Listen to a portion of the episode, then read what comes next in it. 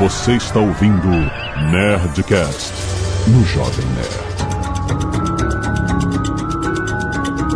Landa, landa, landa, nerds! Aqui é Alexandre Antônio do Jovem Nerd. Bruce Willis está de volta. Aqui é Carlos Voltor e Shyamalan continua pecando com seus finais misteriosos. Eu sou o Luquinhas e etc. Aqui é o Max Valarezo e agora toda vez que eu escuto a palavra etc, eu penso automaticamente no James McAvoy. Aqui é Azagal e Shamalaya Halamanja Sharabimba.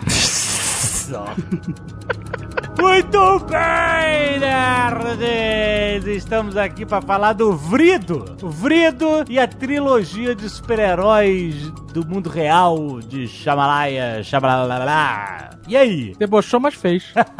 é isso aí. E aí que a gente chama os e-mails, é isso que acontece. Canelada. Muito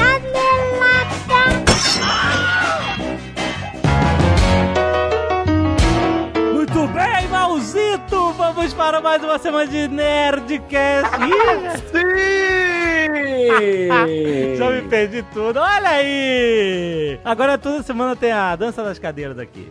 Olha aí, hein? Quem vai ficar? Essa é a pergunta que não quer calar. E de uma hora vai acabar. Essa rotação vai parar. E só dois vão ficar. É, exatamente. Quando a música parar, quem é que vai sentar? Um puxando a cadeira do outro. Olha aí. Que isso, é todo amigo aqui, cara. olha só, olha só. Quero falar, Malzito, Sim. da Pixel Wolf. O que, que é a Pixel Wolf? A Pixel Wolf trabalha com o Jovem Nerd em todas as frentes de tecnologia do Jovem Nerd. Os caras são o nosso TI, eles gerenciam nossos servidores, mantêm o Jovem Nerd no ar, cara. É isso, cara. Os caras trabalham há muitos anos com o Jovem Nerd. A gente começou quando os caras eram pequenininhos, hoje em amplo crescimento. E por isso, por causa desse crescimento, que a Pixel Wolf está abrindo um processo de seleção 2019. Atenção! Olha só. Exatamente. Estão em busca de desenvolvedores mobile que tenham experiência com uma das seguintes tecnologias: Android com foco em Kotlin, iOS com foco em Swift, React Native, seu malfátio. Sim, olha só. E olha só, se você é designer, também pode se aplicar nas áreas de UX, que é pesquisa, arquitetura de informação e análises de usabilidade, de UI, que é voltado para a criação de interfaces web e mobile, e lembrando que a Pixel Wolf possui como diferencial o foco em projetos de grande impacto, por exemplo, o Jovem Nerd. Ah, que carteirada. Ué, eles mesmo que botaram no briefing. Além disso, eles incentivam a cultura de crescimento e tem horários 100% flexíveis, rapaz. Olha isso. Além do escritório maravilhoso que eles têm em Curitiba, cara, é lindo demais. A gente já bateu umas falas. Cara, o cara tá mandando bem, cara. O dinheiro do Jovem Nerd tá sendo muito bem implementado. Ó, mas um detalhe, hein? O, o escritório é em Curitiba, mas não precisa ser o de Curitiba para se candidatar. Não precisa ser de Curitiba. O processo é aberto para todo o Brasil. Claro que existe uma preferência para Curitiba, mas não- se você não é de Curitiba, mesmo assim, ó, tá valendo. Acesse agora pixelwolf.com.br. Pixelwolf é isso mesmo, é pixel e lobo em inglês. pixelwolf.com.br barra carreiras, certo? Certinho. Malzito, é dia de Nerdcast, rapaz! A gente falou sobre impactos de eventos na Bolsa de Valores. Olha aí. Pode ser impactos ambientais, como acabou de acontecer, como já aconteceu tantas outras vezes. A gente tem também vazamento de petróleo no Golfo do México, que teve alguns anos atrás nos Estados Unidos lá. Uhum. Existem impactos positivos também, que a gente falou. Você não, nem todo evento é um evento que impacta negativamente nas suas empresas. Às vezes os eventos impactam também positivamente. Como o anúncio da descoberta da patente do Viagra, por exemplo. Olha aí. Eu vi muita gente falando assim: ah, meu Deus, aí agora as ações da Vale caíram por causa da tragédia de Brumadinho. E eu vi gente falando assim: ah, e aí, será que vale comprar ações da Vale agora que caiu porque estão mais baratas e aí vai subir de novo? Só porque aconteceu no passado não é necessariamente algo que vai acontecer no futuro, entendeu? Por isso que a gente entrou no papo de como é que se avalia a saúde de uma empresa verdadeira. Porque o impacto, por exemplo, o cara. Lembra quando um passageiro tomou porrada pra ser tirado do voo da United Airlines? Sim, é assustador esse vídeo. As ações da United caíram pra caramba, perdeu 3 bilhões de valor de mercado em um dia. Aí todo mundo, caraca e tal. Depois recuperou. Por que que recuperou? A gente vai entender por quê, entendeu? É, Existe um motivo que estão nas finanças das empresas que vão reger com mais solidez para onde as suas ações vão tender a subir ou cair, etc. Os eventos podem puxar para cima ou para baixo momentaneamente, mas um evento também pode afetar afetar a saúde financeira de uma empresa e esse evento pode ser o início de uma baixa que pode durar muitos anos, entendeu? Vale muito a pena escutar o episódio desse mês, já está na sua timeline. E olha só, a carteira mensal de ações da Nova Futura teve o um rendimento de 14,71% em janeiro de 2019. Isso Olha. significa, você não precisa ficar pensando em qual ação comprar ou vender, você pode seguir a carteira de recomendações mensais deles. E eles têm normalmente um rendimento muito bom acima do próprio índice da Bovespa. E eles também têm a carteira semanal com as melhores ações para comprar e vender durante a semana. Você pode fazer o ajuste todo mês ou você pode fazer o ajuste toda semana. Eles têm carteira de dividendos também para quem tá procurando ações que pagam melhores dividendos e call de swing, que não é isso que você tá pensando, mal. Eu não pensei em nada. São operações de compra e venda de ações a curto prazo, que duram poucos dias. Os, os analistas da Nova Futura têm uma margem de acerto de 80% nessas operações. Então, se você está querendo entrar no mercado de ações, cara, vale muito a pena você escutar o Nerdcast de hoje. Tá muito elucidativo. E, cara, abre a sua conta na Nova Futura. Abrir a conta não custa nada, cara. Vai lá se informar, vai ouvir, cara, quais são os produtos que tem mais a ver com o seu perfil de investidor, cara. Escuta lá o Nerdcast que tá muito bom e acesse agora novafutura.com.br. E quem não quiser ouvir os recados e e-mails do último Nerdcast pode pular diretamente para... 16 minutos e 42 viradas de roteiro. E seu Malfátio, já que estamos falando de super-heróis, Sim. neste Nerdcast, eu quero lembrar a vocês de todos os produtos que você pode comprar de super-heróis na Nerd Store. Olha só, com um estalar de dedo de Thanos, Vai subir o estoque.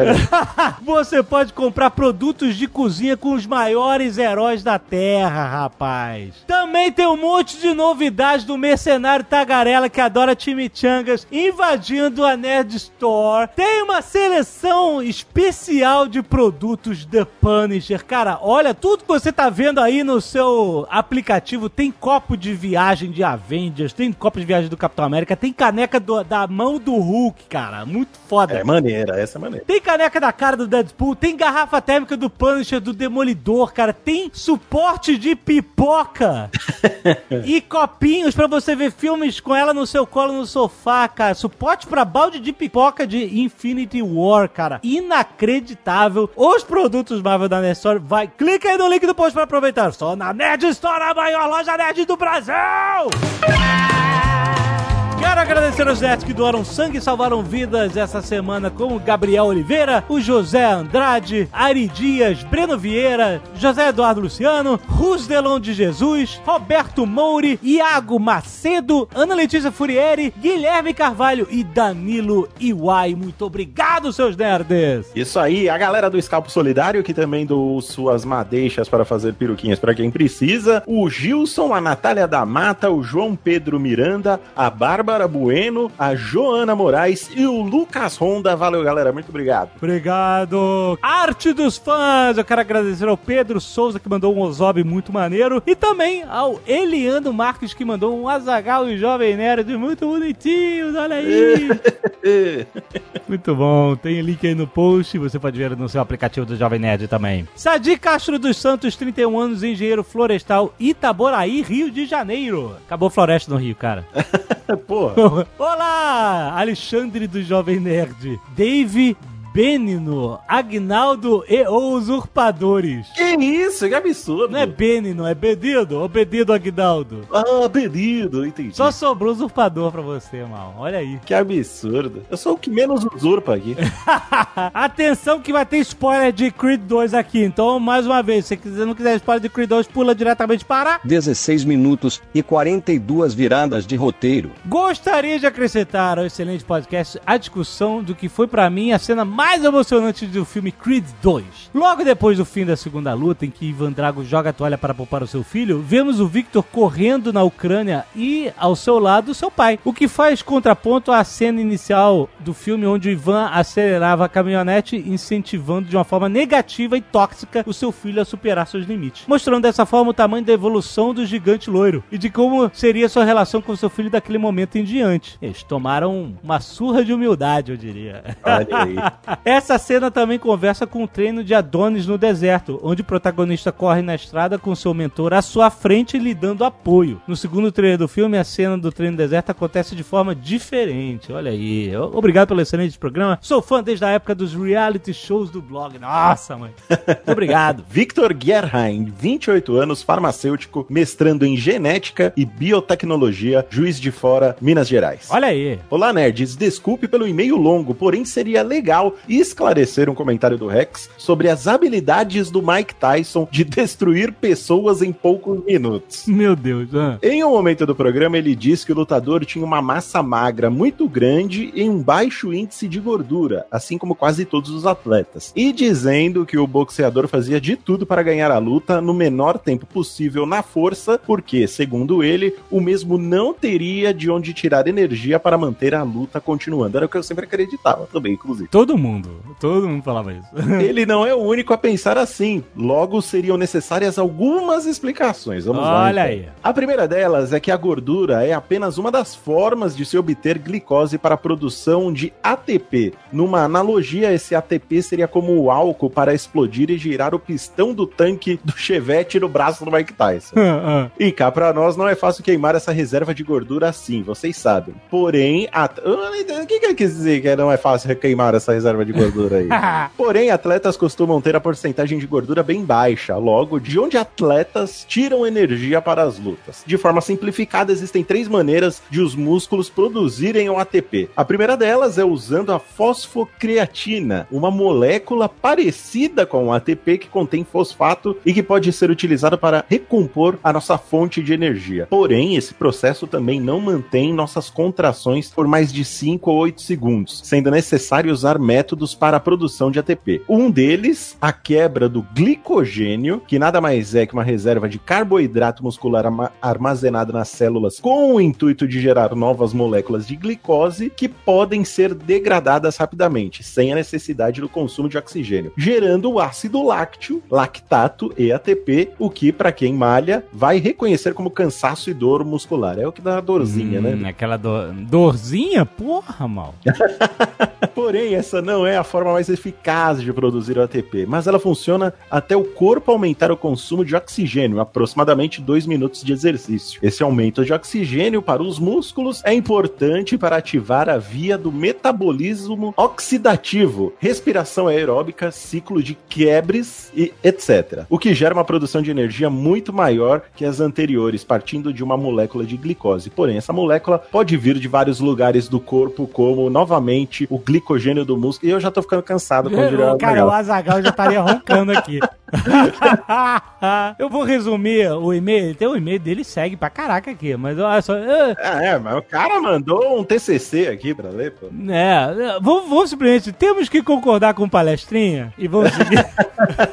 A gente concorda com tudo que você falou, cara. Ok, está concordado. Estou dando a carimbada aqui, ok, obrigado. Pulando para o último parágrafo. Novamente, desculpas pelo e-mail chicante. Tenho certeza que o Atila poderia dar uma explicação muito melhor. Devia ter chamado ele aqui. Amanda Esteves, 29 anos, analista estratégica Bélgica. Olha aí. Olha aí. Olá, nerds! Antes que me zoem, desculpe pela falta de acentos no meu teclado. Imagina, tá na Bélgica. Até quando essa desculpa vai funcionar? Porque eu já muito essa desculpa aí, viu? Estou escrevendo este e-mail para compartilhar algo curioso que acontece aqui em casa. A cada sexta-feira, meu marido fica louco para ouvir o Nerdcast. Se o tema da semana está relacionado a algo que ele ainda não se inteirou, quando o assunto é cultura pop, ele dá um jeito de se atualizar para não tomar spoiler. Tipo, a ver o filme e tal. Exato. Ontem, domingo, né? Domingo, o dia que ela escreveu, ele estava desesperado porque ainda não tinha visto Creed 2 e o último Nerdcast era sobre o filme. O filme aqui na Bélgica já está para sair de cartaz, mas eis que ele encontra uma única sessão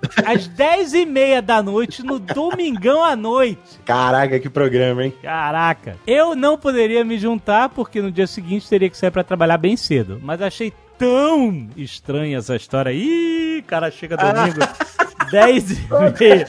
O cara, mano, eu vou sair domingão 10 e meia porque eu quero ouvir o Nerdcast e tomar spoiler. Olha, eu já ouvi muita desculpa, mas Olha essa, parabéns. Puta merda. Beleza, aí, ah, continua aqui. Umas 10h45, ele me manda fotos do cinema vazio. Olha que Ó, Ele já desconfiou, já falou, vou mandar foto, porque senão vão, né, vai me dar problema em casa. Ele foi o único a assistir o filme. Depois me contou que não tinha. Então, caraca, o cara pegou a foto do Google de cinema vazio. Cinema. E, caraca, cara, como você caiu nessa? Ele me contou que não tinha nem funcionário pra conferir o ticket. Bem mal assombrado. Que historinha, que historinha. Chega em casa, olha, não tinha ninguém, mas tava um cheiro de cigarro naquela sala, ó. Não sei da onde. O perfume de mulher também. né? Exato, a poltrona tava toda cheia de pelo.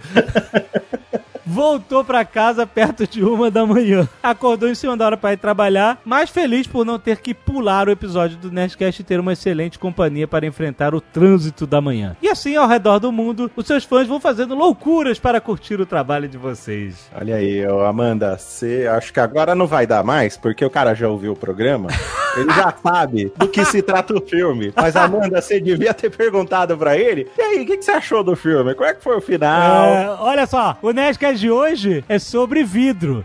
E aí, ó, amor, só tem uma sessão de vidro.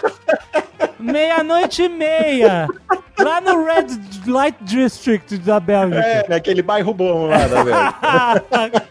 Fica de olho, Amanda. Olha aí. Só quero ver o que ele vai falar esse fim de semana.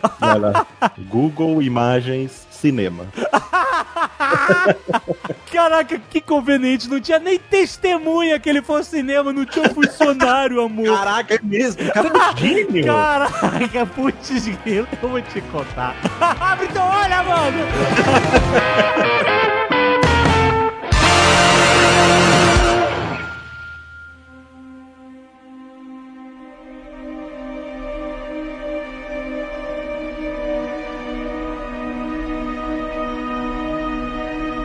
Nesse programa apresentando mais um podcaster, né? Não sei, Max, você é podcaster ou só youtuber? É só youtuber. Por enquanto não tem o podcast, não. Max Valarezo tem o canal Entre Planos. Muito bom. Já fica aí a dica. Muito obrigado. Então, estamos trazendo de volta a Luquinha, que gravou com a gente profissão. Como é que era? Era. Videomaker. Videomaker. Videomaker. Aí o Luquinha é tudo, né? Podcaster, é, videomaker, youtuber, instagrammer, Tô tem grupo de tentando. WhatsApp.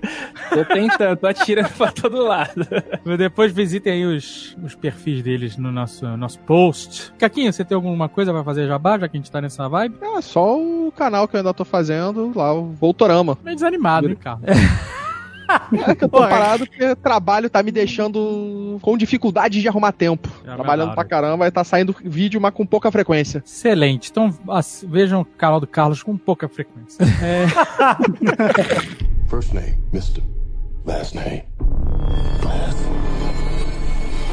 Eu, eu quero fazer um disclaimer aqui no começo, logo de cara. Ah, Eu curto esse universo que ele criou. também. Não, eu também, acho maneira a ideia, a ideia de ter esses heróis que a gente não sabe se são heróis, e não- o cara não voa, né? O cara não tem os poderes, eles são mais discretos, tirando, né, o depois o, não, o fragmentado. É, não é, seria tipo assim, né? os super-heróis do Tolkien, os, tipo como se fossem os magos. É, tipo isso, né, que a magia não é tão espalhafatosa, né? Realmente. É, não, tipo, muito antes de Christopher Nolan tá fazendo o filme de super-herói sombrio e realista, o Shyamalan já tava fazendo, cara. Ele foi à frente, o Corpo Fechado pra mim é um filme bem à frente do seu tempo, que era tipo Nossa, total, total. Início ali da era dos super-heróis no cinema, assim, de peso, né? Com grana, tudo, ele fez um filme que já meio que subvertia o que era super-herói no cinema. É, normalmente você tem, tipo, quando você tem um movimento de muitos filmes parecidos, um gênero específico, demora alguns anos pra aparecer algum filme que é meio, tipo, revisionista ou até subversivo do gênero, sendo que o do Shyamalan já veio antes dos grandes e enormes blockbusters, né? Então é E meio eu que o que avesso, foi né? É, ele veio em 2000, que foi o mesmo ano do X-Men. Foi, é, né, o grande, a grande tocha. Eu considero, né, a, a página virada de, de novos filmes de super-heróis. É claro que tinha outros filmes de super-heróis antes e tal, mas o X-Men, né, ele foi um filme que realmente virou a página e inaugurou essa era. divisor falou, de agora água. vai. É, falou, agora vai. Agora vai, agora vai. Mas ele veio no mesmo ano, ele já veio já mostrando aí uma, uma outra visão de super-herói já de cara, né? Muito maneiro. E assim, e esse filme, na época, ele foi vendido muito errado. Foi muito vendido na vibe do, do Sexto Sentido. Sim, Até mas o é título claro, né? dele aqui no Brasil, principalmente, tinha essa vibe espírita, com a É coisa verdade. do corpo fechado, É verdade, é o verdade. diabinho na garrafa, que era aquela que vinha daquela porra da no- novela do diabinho na garrafa. que. Ele tinha o corpo fechado. Ah, e do No. O No tinha o corpo fechado pro amor, cara. Não lembra da Val Manuela? E o filme foi vendido como, ó, vai ter um novo mistério. O cara que não morreu num acidente de trem, que todo mundo morreu, o que, que vai acontecer e tal, não sei o quê. E no final, o filme não era aquilo que a gente tava pensando. Ele era um filme sobre heróis de quadrinhos. Só É porque que... esse filme e em é um filme português, foda. esse filme em português deveria se chamar Inquebrável. Esse era o nome certo desse filme. Ah, Sim, É, aí- é- né? é inquebrável, é fragmentado e é vrido. Vrido. E olha como os nomes conversam, né? Porque corpo fechado não conversa com fragmentado e com vrido. Mas inquebrável, fragmentado e vrido conversam. É, sabe? totalmente. Né? É só uma sequência de coisas que combinam, fazem sentido total. Cada um desses nomes se refere a um dos três personagens, né? O, Sim, É, o inquebrável é exatamente. um, o, fragmentado é outro, o vidro é outro, então realmente faria muito mais sentido. Maneiríssimo. E tem um link também no, no vidro, né? Que a, a besta quer salvar os quebrados, né? Então tem, a ver com isso também. É, é isso aí, é isso aí. Ele é meio que à frente do seu tempo em termos de como ele trabalha a questão dos super-heróis, é porque hoje em dia, depois de tantos anos vendo filmes mega populares de blockbuster, a gente meio que já tem enraizado na nossa cabeça a estrutura básica do primeiro filme de super-herói, né? Que é a história de origem, aí ele descobre os poderes, aí ele enfrenta meio que os primeiros perigos e depois tem o primeiro confronto com o grande vilão e aí ele sal, tipo, consegue sair vitorioso. E o legal é que o Shyamalan, com o corpo fechado, ele se focou só na primeira partezinha, assim, né? Tipo, é ele descobrindo o poder dele, aí ele vai experimentando, ele meio que faz o primeiro ato heróico dele lá, e depois não tem o restante, né? Já, já meio que corta o, o confronto final com o vilão, a gente não tem isso no corpo fechado, então isso já é legal porque já é uma. É, dá um zoom meio que na parte que muitos filmes hoje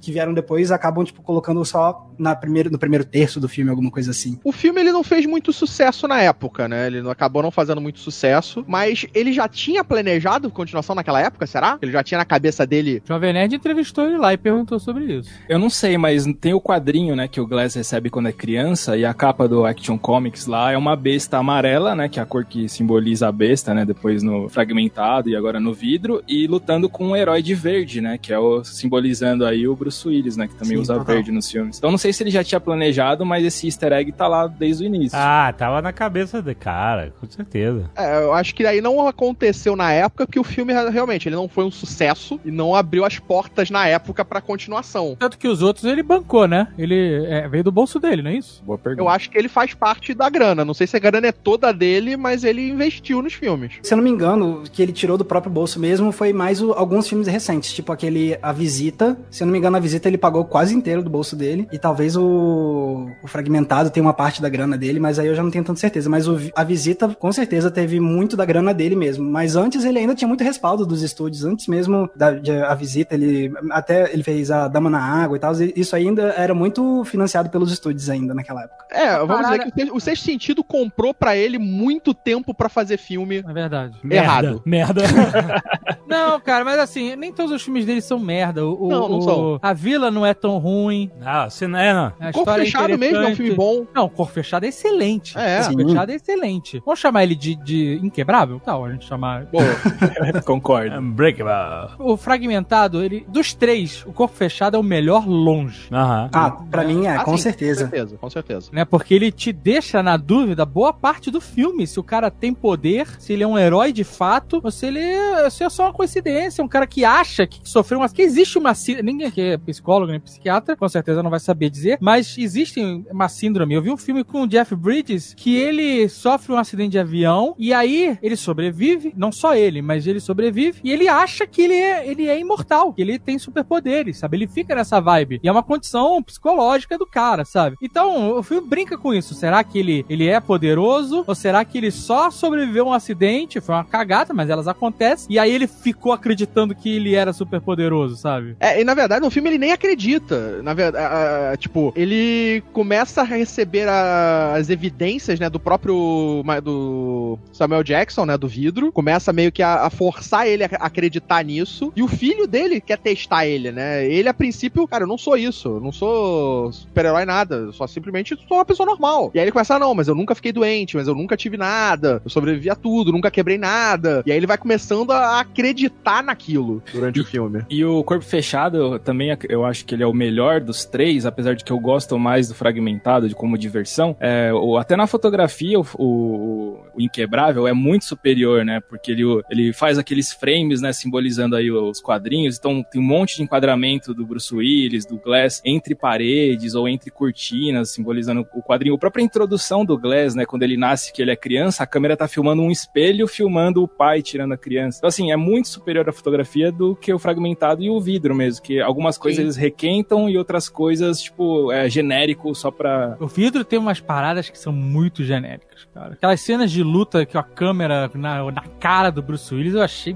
bizarro, maluco. É, porque não tem função narrativa, né? É, é- é tipo um Exato. recurso que Essa não. é uma estética. E, e isso também, realmente, pra mim também não funcionou. E é só quando ele luta com a besta lá, né? A besta McAvoy. É, então, no, no fragmentado ainda tinha o lance das câmeras, conforme mu- a mudança das personalidades, as câmeras mudavam também. Então, é, a criança tinha uma câmera mais de cima pra ele ficar sim. menor. Quando é o. A, a- esqueci o nome da senhorita lá, a Miss. A câmera é de baixo, dando imponência pra ela. A besta também, a câmera mais de baixo. Agora, esse, esse o vidro, eles requentaram muito dessas técnicas, né? Dessas câmeras. Então, achei até meio repetitivo, né? Como fotografia. Mas esse não é o principal problema. Assim, eu gostei. Como um todo, eu gostei do vidro e gostei do arco, né? Da trilogia, vamos dizer assim. Mas, pra mim, o principal problema nem é esse, assim. Isso até a gente aceita, engole. Pra mim, o problema foi o didatismo do filme, cara. Que, Também. Assim, o primeiro arco ali no começo e tal, no primeiro um terço do filme, tá legal, tá interessante.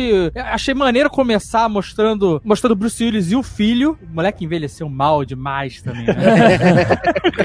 Ficou estranhão, não é não? Cara, o pior é que são, são praticamente 20 anos, né? São 20 E é 15, anos. né? 15 anos, não é isso? 19 anos. 19 anos. É? Mas eu Ah, achei não, não, maneiro sim, ele... sim, 19 anos do filme, né? Não da É. idade do moleque. Mas eu achei maneiro ele ter virado um vigilante, né? E, e- e o filho fica falando: ó, a gente tem uma rota predeterminada, você não pode ficar saindo da rota, né? Mas ele tem essa parada de, puta, descobri uma parada, vou atrás do cara e vou fazer a justiça, né? Achei muito legal esse começo. Até a parte que a psicóloga prende eles e começa a querer desacreditar e fazer eles acreditarem que eles não têm poder, que eles só estão numa condição, é, uma Aí pra mim começaram os mental. problemas. Mas aí ele começa a ficar muito for dummies, cara. É. Fica, é mesmo. E arrastado, porque ele se torna ainda repetitivo. Exatamente. Essa parte toda do hospital, caraca, é, é- é o tempo inteiro repetindo a mesma coisa. É, tipo, é, já entendi, já entendi o que vocês estão querendo dizer. É, exatamente, já entendi. É, e aí ele- vai de novo. E aí fica, sei lá, mais de uma hora de filme nisso. É, tipo, é, você, você começa a perguntar, beleza, mas onde é que vocês querem chegar, né? É, tipo, qual é o objetivo dessa cena toda? Se nada tá sendo trazido de novo. Porque uma coisa que eu achei é muito maneiro do Split foi todas as possibilidades que o personagem, sabe, tem. São uma quantidade enorme de personalidades e cada uma pode acontecer. Essa é uma parada maneira, mas foi um, é, pra minha, na minha percepção, foi um,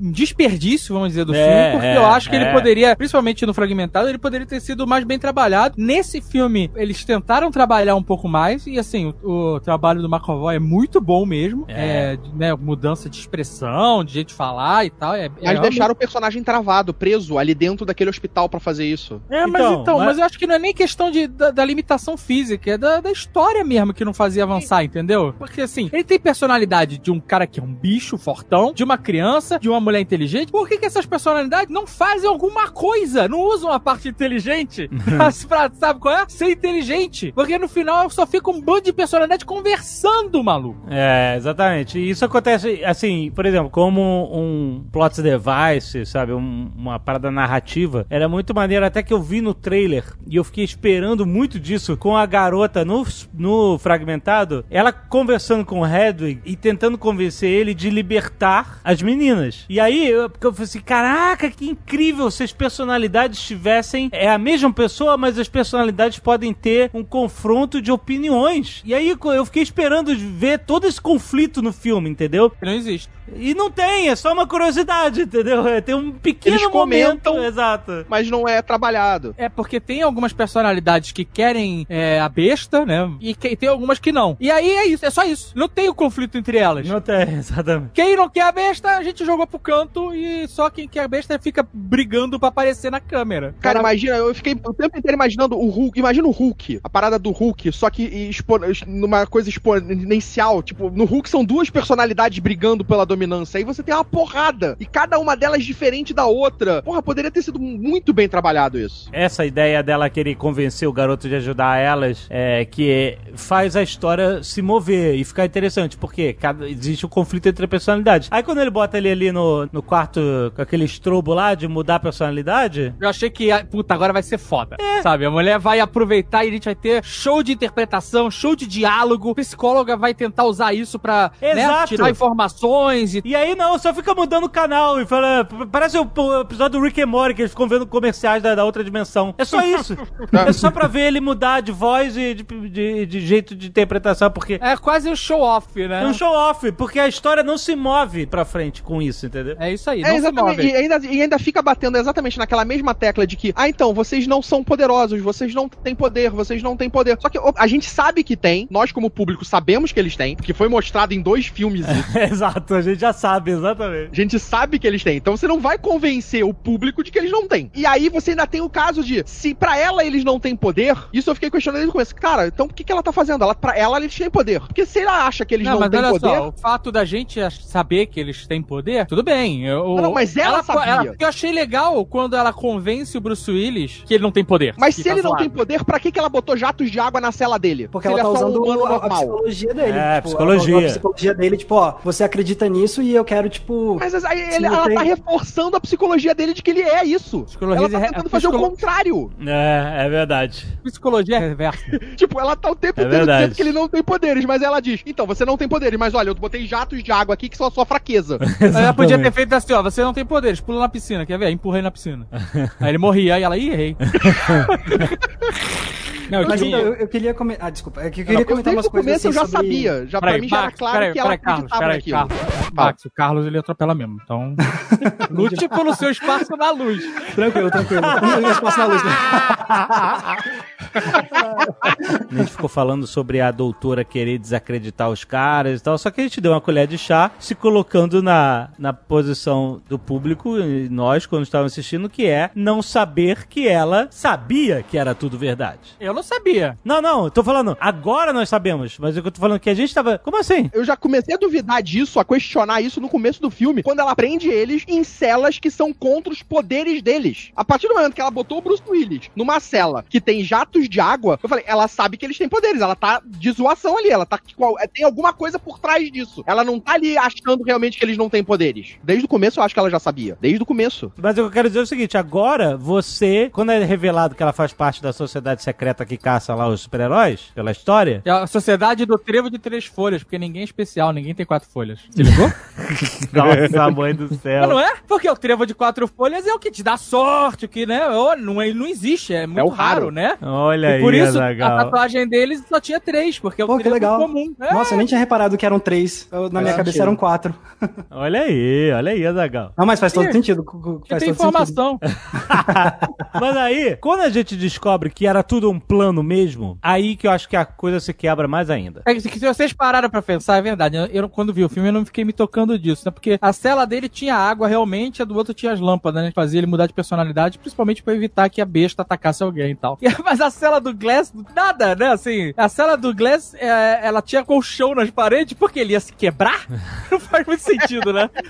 E a cela não conseguia impedir ele de sair, né? Ele saía É, Na verdade, ele era mantido dopado quase o tempo inteiro. Ele- Eles acreditavam que estavam mantendo ele dopado, É, porque é, ele já exato. tinha feito coisas pra tentar escapar, convencer guardas, a modificar circuitos. Mas assim, a cela da horda, da besta, do Macavorre, ela me convenceu porque assim, ah, tem esse negócio aqui porque às vezes ele entra numa personalidade agressiva e aí essa porra pisca e ele muda de personalidade e tudo bem. É uma maneira de impedir um cara que tem esse transtorno de mesmo que não tenha superpoderes de subir pelado nas paredes e, e comer a cabeça de uma pessoa, ele pode ser muito agressivo, né? Tem uma outra pessoa forma muito mais barata de fazer isso com uma pessoa que tenha isso. Camisa de força. Sim, mas aí eles. Né, aí, eu não, aí não vira filme, Uma boa né, Mas o fato de ter a água na cela do Bruce Willis realmente é um furo, né, cara? Porque se ele não tinha poder, uma porta ordinária segurava ele. Exato. Não tinha necessidade de jatos de água com 50 verdade. mil litros de água do lado de fora, instalados especialmente pra você que não tem poder nenhum. É que é um verdade. ser humano é normal. verdade, é verdade. Ele devia ter falado isso, né? Ele devia ter falado isso. Porra, se É. a gente não tem poder, por que, que tem aquele jato d'água ali na, na, na minha coisa? E na E aí, cela tipo, do. essa de. Ah, não, por causa da psicologia. Mas exatamente, então se ela tava querendo convencer eles de que eles não eram poderosos, É. o que, que ela utilizava da,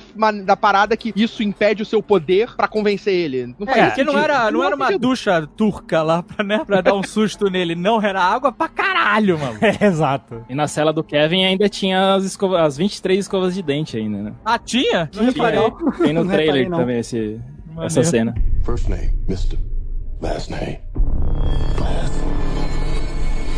Eu concordo que ficou repetitivo nessa sessão do hospício, dela batendo nessa mesma tecla de que, tá, vocês não têm poderes, etc. Mas eu acho a ideia muito legal, porque eu gosto muito de pensar, quando eu tô vendo uns filmes assim, eu gosto de pensar em termos de temática, e o legal do, do que, uma coisa que o Shyamalan fez muito bem nessa trilogia, é que ele, isso é uma coisa que muita gente comenta muito, muitos estudiosos e críticos falam, quando vou falar da obra do Shyamalan, meio que sempre apontam uma temática grande que você vê muito na obra dele, que é a questão da fé, e você acreditar no extraordinário, essas coisas. E o legal é que ele traz isso muito bem nessa trilogia. Então, se a gente pegar, por exemplo, lá Corpo Fechado lá atrás, que nem o, o Carlos estava falando, é, o filme inteiro é tipo, o estado padrão é o ceticismo, tipo, não, eu não, não tenho poderes, etc. Mas à medida que o filme vai avançando, a fé de que ele, na verdade, é uma pessoa especial prevalece. Então tem essa questão de acreditar ou não, acreditar ou não, e, e aí no final a fé vence. No segundo filme, Fragmentado, é o mesmo movimento. Sim. Que você tem, tipo, a, a psicóloga, né, a psiquiatra, aliás, que ela fala, não, porque a minha teoria é que essas pessoas que têm essa, esse distúrbio de múltiplas personalidades, na verdade, eles estão conseguindo evoluir para ser uma nova espécie de humanos, um, né, que é um novo passo da seres superiores e tal,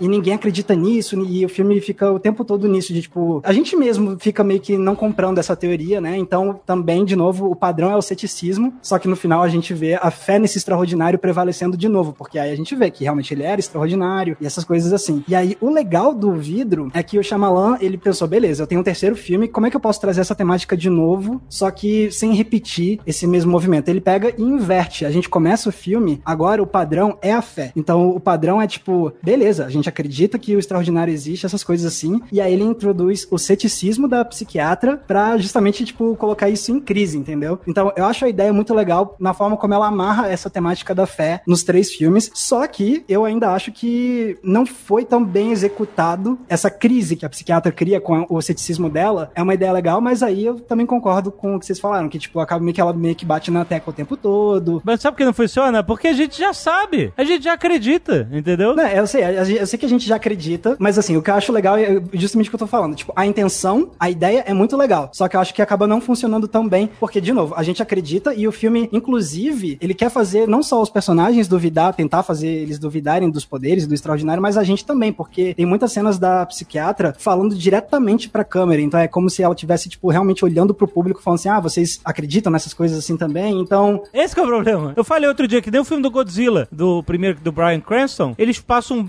50 minutos de filme até o Godzilla realmente aparecer, com o Brian Cranston querendo convencer todo mundo que o Godzilla existe. Aí eu, eu, eu tava sentado na cadeira e falei assim, gente, sério, eu paguei o ingresso porque eu sei, eu já sei. Eu, fui, eu comprei esse ingresso. Tá escrito Godzilla. Então eu não quero isso, eu quero Godzilla, entendeu? Se você quer mostrar uma cena, não faz 50 minutos de filme nisso, entendeu? É porque a gente já sabe. Eu acho bem É. interessante essa ideia aí do ceticismo que o Max falou, né? Até o Shyamalan representa isso nas cores, né? Quando eles estão no, no hospital, as cores deles ficam mais apagadas. E aí no final, quando tem a batalha final, as cores voltam a, a serem vivas, né? Nos uniformes Verdade. dele e tal. Isso faz sentido dentro da cabeça do Shyamalan. Eu acho, concordo com o Alexandre também, pra gente não faz sentido. Primeiro porque a gente já, é, em dois filmes, a gente já acreditou por milhares de motivos de que aquilo era real. E aí você pensa também dentro da verossimilhança do, dos personagens, como que o Bruce Willis está há 20 anos atuando como herói e ele já teve um embate com a besta, a besta já tomou tiro, mesmo que a doutora fale, ah, tem pesquisas que dizem XXY, mas é muito fraco o argumento dela perante é, essas provas que a gente tem de dois filmes, né? É, e inclusive do início desse filme. Sim. É, o, o início do filme já mostra de novo os dois agindo, tanto a besta quanto o Bruce Willis. E aliás, quando terminou o fragmentado, descobriu-se tudo, né? Descobriu que a psiquiatra morreu lá, descobriu que o cara tinha sequestrado as garotas lá. E ele era funcionário do zoológico, não era? Sim. Ele fugiu, ele tava foragido, né? Ele tava foragido. Mas devia ter o nome dele, a cara dele. Todo mundo sabia sabia quem era o cara. Não era um Zé Ninguém. É, mas ele tá foragido, né? Ele tá foragido. Ele tá fugindo. Então, mas eu não percebi que existia um manhunt é, e de que quando as garotas foram sequestradas, parecia assim, ah, de novo sequestraram é, adolescentes aqui na cidade. Assim, peraí, como assim de novo sequestraram? Vocês sabem quem é o cara? O sequestrador tá à solta. Bota a cara dele ali, entendeu? O cara tinha que estar sendo caçado com a cara dele em tudo que é lugar. É verdade. A gente viu mais uma caça ao Bruce Willis do que a besta. Exato. É, achei estranho, parecia que o, o- É, o- faz sentido. né, os efeitos do último filme não tinham muito, muita consequência, muito peso no que tá acontecendo. Eu tenho um problema com fragmentado exatamente nessa coisa. Eu gostei muito do fragmentado até o momento da besta realmente aparecer como uma besta. Ah. Quando tipo, a É, isso, ser- isso eu achei ruim no filme também, porque eu esperava, assim, mas isso é uma expectativa que eu tinha de ser um thriller mais psicológico das Exato, é a mesma né? coisa que eu tinha. É que você nem sabia que era um filme da Do pa- universo do, É, do, assim, do corpo Eu fechado. entendo do- a necessidade do vilão besta, mas eu acho ele pobre em relação ao que o personagem poderia ser por conta das múltiplas personalidades. Uhum. E eu acho que no, no vidro, quando ele começa a falar, aí pra mim é pior ainda, sabe? ele fala, oh, eu tô aqui pra proteger. Quando a besta deixa de se ser besta, vai- né? Tipo, É, what? quando a besta se torna o Hulk inteligente. É, Hulk cinza, sei lá. Porra, que merda é essa, sabe? O cara agora, a personalidade começou a ficar inteligente, migrou, não, não era besta. Não era, não, sabe? Por que, que tá. Ela perdeu o único significado que ela tinha, que era ser algo incontrolável, né? Uma figura ali bizarra, quase. E eu acho que a coisa do hospital, a, a expectativa com o filme também eu acho que prejudicou, mas eu acho que a coisa do hospital ela me pega de uma forma que, cara, a gente perdeu. O filme tem mais de duas horas, filme longo, em que a gente fica mais de uma hora naquela coisa do hospital e a gente não vê nada acontecer. A gente não vê a besta agir, a gente não vê as personalidades do cara agirem. E pior, porque assim, a gente tem um filme que apresenta o Bruce Willis, a gente tem um filme que apresenta o James McAvoy, e aí a gente passa uma hora do vidro, que o filme deveria ter o vidro, e é uma hora revisitando tudo aquilo que a gente já sabe dos personagens. Podia já começar já, na, já no, em outra coisa, né? É, é, eu esperava que fosse focar mais no vidro, justamente. Ele vai falar com uma hora de filme, ele vai abrir a boca. Mas Aham. ele mandou bem. O Samuel Jackson Não, mandou bem a, atuação dele é foda. Sim, Os é três Podia ser ele duas filme. horas, né? É. Não, Bruce eu não Willis achei- é- eu não achei o Bruce Willis tão é bom, não. Bruce- Não, ele, porque ele é Bruce Willis, né? Mas- É. Não, mas é que, sei lá, você comparar Não ele, deram tipo, muita em coisa pra ele fazer também, né? Isso que o Carlos falou, pra mim, é um dos meus maiores problemas, assim, com o filme, é que eu acho que o personagem do Bruce Willis, ele ficou, tipo, extremamente apagado, tipo... Então, ele, não, é- ele não tem muita coisa pra fazer e ele, tipo, ele não tem um arco dramático, Ele tipo, foi só não pagar os evolui. boletos, né? Ele foi pagar Então, os é, boletos, mas ele a foi mandar parada que ele é, é, é bem isso, é porque assim, o Bruce Willis ele tá de saco cheiaço, essa é a realidade, cara. Sim, Você total. vê na cara dele, sabe? tipo, é Ben Affleck fazendo Batman, que Deus, que Deus o tenha, inclusive. Mas é isso, você vê que ele tá de saco cheio. Mas eu achei maneiro a evolução do personagem. Porque assim, o fato dele estar de saco cheio, Bruce Willis, na minha opinião, colaborou com a interpretação do herói. Os atos de heroísmo dele. Por quê? Porque ele vai andando. É tipo assim, o poder dele é, é lemente, né? Perceber situações, né? É. e ser invulnerável, né? Essa é a Isso. parada dele. Não é, ele, ele tem alguma força além do normal, mas o maior poder dele é ser invulnerável. Se ele vai brigar com os caras, ele vai meio assim, ah, que merda. Aí ele apaga a luz, sabe? O cara dá umas três, quatro porradas nele e ele vai dar um soco no cara. Quando ele briga com a besta, que a gente, nossa, agora vai ser foda. O Bruce Willis tá assim, foda-se. A besta Eles, tá lá eles tentando se abraçando, né? é, a besta fica tentando estrangular o Bruce Willis lá dentro da fábrica, ele tá assim, ah, que caralho. Aí vai, ele pula pela janela e você fala, nossa, pulou pela janela. Ele cai, levanta pra ele, tipo assim, foda-se, sabe? Eu achei maneiro isso, ele tem consciência do poder dele. Ele não tá assim, eu sou inquebrável até que ponto. Ele, Ele já pulou- sabe. É, ele pulou da janela e assim, o bicho tava enforcando ele e ele, puta, na- não tá acontecendo. Tem uma formiga tentando me informar aqui, eu não consigo tirar essa formiga de cima de mim, vou pular pela janela pra ver se ela sai. Isso gostei, isso eu gostei. É, Agora, é claro que o Bruce Willis, como deixando de ser herói e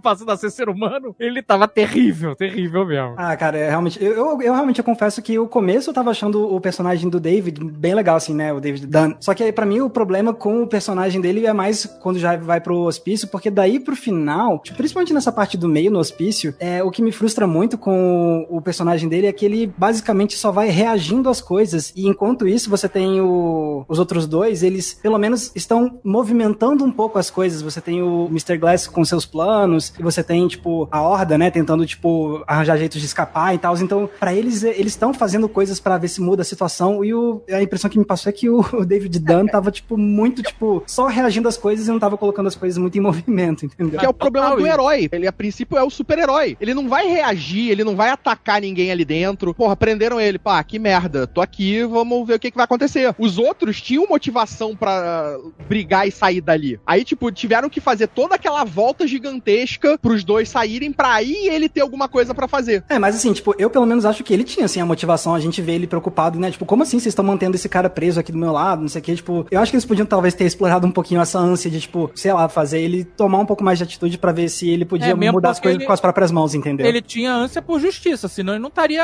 ah, esse tempo todo vivendo como um vigilante. Tipo isso. É, mas a princípio boa, estava boa. todo mundo preso. Então, tipo, eles estavam presos. Ah, não, os caras são perigosos, mas eles estavam presos. Porra, é um assassino, né, convicto ali, que matou várias, sequestrou pelo menos mais de uma vez um grupo de adolescentes, de cheerleaders, pelo menos duas que a gente saiba nesse intervalo aí de tempo. O outro mastermind lá que fez descarrilhar um trem, matou um monte de gente e o caralho, ele tinha que ter um ímpeto um pouco maior do que a simplesmente aceitar, né? Eu, eu concordo aí com o Max. É, eu acho que ouvindo vocês falando, assim, o, o- um dos problemas do Shyamalan nessa é que ele é muito bom em criar expectativas na gente e nem sempre ele, ele responde essas expectativas, né? Ah, sabe quem faz isso também? JJ Abrams. Ah, sim, sim. Já tá- é a caixa, é a caixa. Esse ano ele vai pro... Esse ano o JJ vai ter que entregar.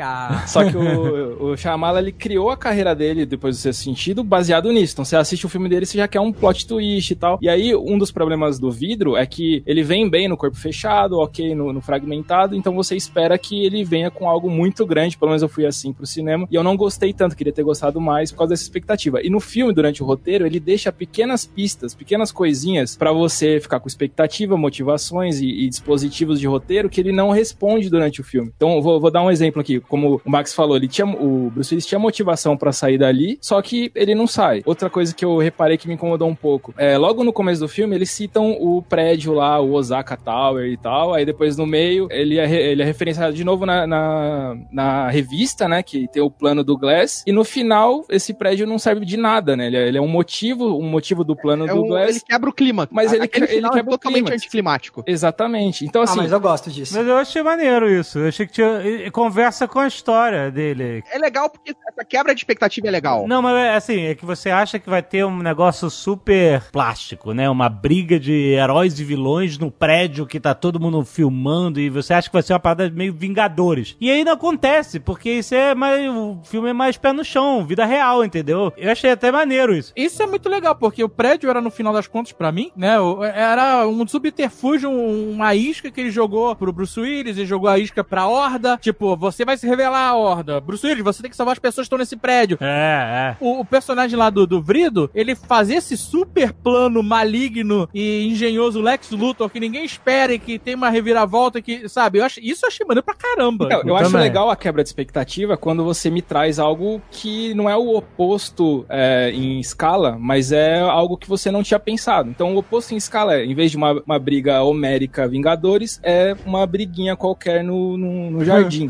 Se ele invertesse isso de uma outra forma, eu acharia super interessante. Mas como esse prédio apareceu diversas vezes durante o filme, é, eu, pô, ele tá citando o prédio, ele tá citando o prédio e depois, pô, o prédio nem dá nada. Eu até pensei que ele poderia passar os vídeos que ele grava no prédio ou alguma coisa assim, porque é um prédio high-tech e tal. E no fim das contas, o prédio é esquecido, né? Aham. Mas eu acho Seria- que exatamente seria o prédio melhor é apresentado pra ter a virada da surpresa de não ser importante. Se a gente não tivesse visto o prédio, a gente nunca teria uma expectativa de deles irem pra esse lugar, de ter essa grande show-off. Mas ele falou que, ah, não precisa nem ter o show-off, mas é usar o prédio de alguma forma. Às vezes o prédio, ele bota justamente ah, os vídeos no, no nos painéis do prédio e todo mundo tá vendo. Às vezes ele tinha uma sala pra alugar lá. Às vezes o prédio é só uma referência do Nakatomi Tower, né? E virou Osaka Tower só pra zoar o Bruce Willis. Mas eu acho que o prédio era exatamente, é- era o bait, a isca, tanto pra ele, porque pra mim o- o Glass, o Elijah, ele sabia que a mulher fazia parte dessa organização. Ele sabia da porra toda. Eu não sei se ele sabia. Pra mim não pareceu que ele sabia. Sabia. Ele sabia que ele era especial, mas ele queria comprovar isso. E, e ele se dispôs a, a sacrificar todo mundo fazendo isso aparecer. Agora, Bom, ele usou o pra mim ele prédio. sabia, porque senão ele teria ido pro prédio. Não, Senão cara, não faria porque- diferença. Não, porque o plano dele é justamente revelar um quanto antes, da maneira mais prática e fácil possível, em frente ao jardim cheio de câmera. E foi o que ele conseguiu fazer. É, é. Agora, se ele tem que levar pro prédio, qual é a diferença? Porra, quantos obstáculos até chegar lá? O prédio era o que ele. Se ele fala assim pra besta, aí, é fácil, a gente vai fugir aqui, você vai lutar no, no quintal, aqui na frente, vai dar. Vai ser irado, aí viralizar, e vai todo mundo saber que você é foda. Puta, a besta ia falar, no que cu, e arrancar a coluna dele pelo rabo e acabou. Qual é? Então, e mas mesmo- foi- E a coisa, a mesma coisa com o Bruce Willis. Aí, o confronto final, você quer saber o que vai acontecer, Bruce Willis? Vai ser aqui no jardim. Aqui na frente, a gente aqui, ó, vocês vão lutar aqui na frente e vai ser, e se não vai, se, ó, vai morrer gente, eu tô te avisando. Agora, se ele fala, eu vou explodir a bioquímica lá no prédio, vai ser a maior merda, vai morrer gente pra caralho, se o, o, o trem que eu descarrilhei não vai ser nada perto do que eu vou fazer nesse prédio. O cara fala, porra, o maluco descarrilhou um trem pra fazer eu aparecer. O que, que esse cara não vai fazer no prédio? Eu tenho que fazer alguma coisa, eu tenho que sair dessa sala e eu tenho que impedir. Esse foi o motivador. O prédio, ele era um motivador pra esses dois caras se moverem. Mesmo que vocês não tivessem ido pra lá, não importa. Eu achei o plano do, do cara bem maneiro, cara. Porque era realista, né? É o lance eles, da. eles não chegar no prédio nunca. Nunca, nunca. Nem ele. O lance das câmeras também, que ela cita que eles instalaram várias câmeras no, no, no prédio e tal. E aí rola a batalha e só depois, muito tempo depois, ela fala, e os vídeos? E aí ela volta lá pra sala pra pegar os vídeos que ele já tinha mandado pra um servidor, né? Tipo, se ela que mandou pôr câmera em tudo aquilo, será que ela não tinha percebido que tava sendo filmado aquela briga toda? Será que ela já não podia ter previsto que ia acontecer alguma coisa? Não, ela É, mas sabia é- que estava sendo filmado, mas ela não sabia que ele tinha passado pela sala do servidor e feito a programação para que aquilo fosse transmitido ao É, vivo. tanto que ele deletou a parada, ela deleta os vídeos, né? E eu até falei, caralho, deletou tudo. E aí depois ela, ela percebe que os vídeos foram transmitidos sido via enviados. streaming, né? E achei, achei o plano válido, assim. Pior pra mim é ele ficar mostrando 40 vezes as câmeras. O cara apertando o parafuso da câmera, aí acerta a câmera aqui, aí mostra a câmera lá. É, isso foi muito olha, positivo. Olha, olha só, tem câmera aqui É, em meio todos foda, os amigo, é. lados, sabe? É, que é- é a parte do didático demais que eu acho. né? Ele podia mostrar as câmeras sem precisar falando, olha, presta atenção que tem uma câmera aqui, tá? No jardim. Porra. eles falaram tanto da câmera que quando o Glass sai do quarto, você já sabe que ele fez alguma coisa pra Claro, não ser pego claro. pela câmera. Então você nem, nem fica tenso, né, sobre isso. Você notou que tem uma exposição meio, meio bizarra com a própria participação do Shyamalan querendo comprar uma câmera? Nossa, isso é demais. Pareceu demais, né?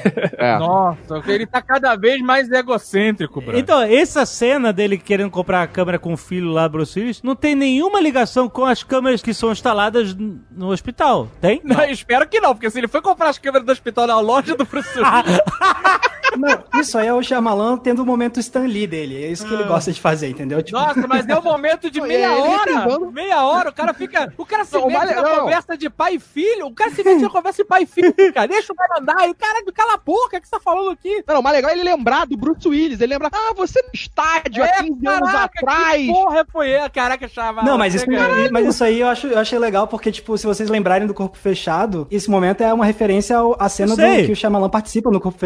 Eu achei bem Sim. legal. Sim, mas cara, Mas Foi bizarro. tem 15 anos. Exato. O Bruce Willis tá o Papai Noel do desejo de matar, cara. É isso que eu tô perguntando. Não é? Ô, Marcos, você não acha que é meio bizarro, já que câmeras é, de segurança são um elemento importante pra trama, e é importante que a doutora instale as câmeras lá pra que ela tá caindo no plano do, do, do Glass. E aí, tem uma cena que não tem nenhuma ligação, mas o tema da cena é câmeras. Não é bizarro? Não podia ser qualquer outra coisa, podia estar comprando uma furadeira. Cara, tipo, Porque só me confundiu. Eu falei, ué, mas será que foi o Shyamalan que instalou as câmeras? Eu fiquei tentando descobrir uma- um motivo porque ele tava comprando câmeras no início do filme. Tipo, mas tem um motivo pra isso. Se vocês lembrarem em Fragmentado, tem uma cena que a, a doutora tá com o, o Shyamalan, o personagem dele, vendo uma câmera de segurança, porque ela tá suspeitando que uma das personalidades do Kevin tá fingindo que é a outra. Então ela quer ver a, a câmera do lado de fora pra ver se ele mudou de comportamento quando ele saiu. E aí ela tá falando com o Shyamalan, e o Shyamalan ele é técnico de segurança e ele fica cuidando desses monitoramentos de câmera. E é por isso que ele tá lá. mãe do céu. E Caraca, aí ele... será que é o meu Quanta personagem? pena É o mesmo, É o mesmo. personagem, é, o mesmo. É o mesmo Nossa personagem. senhora, Segue a cara. história pra pra frente. tá que pariu. Então, tipo, faz sentido ele tá lá, na verdade. Se você para pensar em termos de roteiro, ele tá lá porque esse é o trabalho dele, trabalhar com câmera. Então ele tá lá comprando a câmera pro trabalho dele. Mas coisas, o filme é assim. é Glass, não é Shyamala o filme.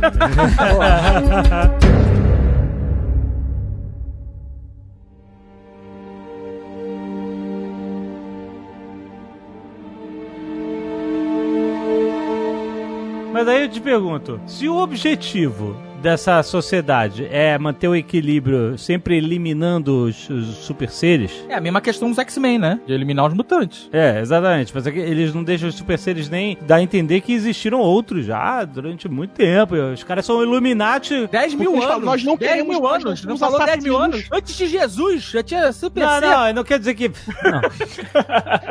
Ela falou que a humanidade tá 10 mil anos assim, né? Então, tem a cena da doutora que ela fala: Nós não somos assassinos.